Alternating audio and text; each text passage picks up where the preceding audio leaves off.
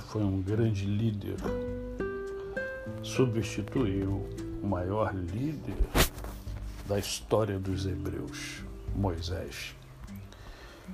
E no capítulo de número 24, no livro de Josué, no verso de número é, 15,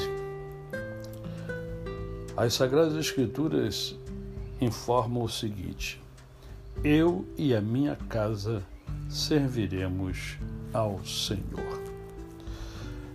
Josué estava diante do povo, já estava avançado em idade, já estava idoso, e ele então narra a história do próprio povo de Israel.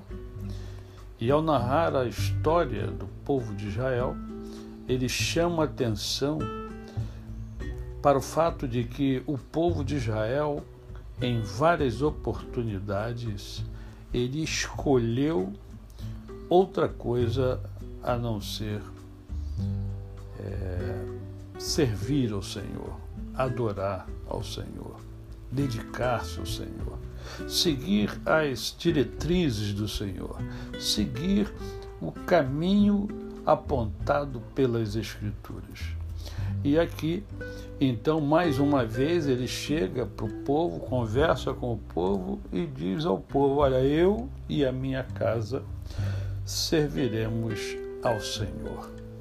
Nessa manhã eu quero que você pense o seguinte: se tem uma coisa extremamente importante para mim e para você, é o fato de que nós temos o livre-arbítrio, isto é, nós temos a liberdade de escolher, a capacidade de escolher.